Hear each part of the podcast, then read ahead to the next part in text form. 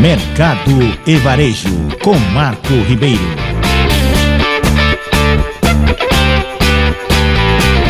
A rede de mini mercados Minha Quitandinha está anunciando que atingiu um crescimento de 300% em 2022, com um faturamento anual de acima de 13 milhões de reais. Em janeiro, a franquia estava com 40 mini mercados e hoje já possui mais de 150 lojas abertas. Segundo Marcelo Vilares, CEO da rede, a minha quitandinha estava presente em nove estados e atualmente estão em 17, marcando presença em todas as regiões do Brasil. Em termos de expansão, o executivo afirma que a marca teve uma maior aderência no estado de São Paulo. Já entre as preferências dos consumidores, que se dividem em 40% masculino e 60% feminino, com idades entre 18 e 62 anos, as categorias mais vendidas foram bebidas alcoólicas e não alcoólicas, produtos de bombonier e alimentos congelados.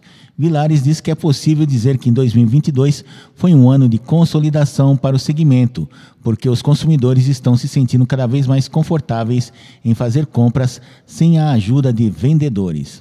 Eles entendem que a praticidade dessa iniciativa traz para o dia a dia, ou melhor dizendo, eles entendem a praticidade que essa iniciativa traz para o dia a dia. Atualmente, as lojas autônomas são uma realidade bem aceita em potências como Estados Unidos e China. Enquanto que no Brasil podemos esperar uma grande evolução do setor nos próximos anos.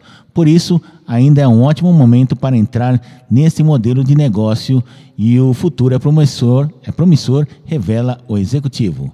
Para 2023, a Minha Quitandinha pretende aprimorar a personalização de cada loja com base na otimização de análise de dados.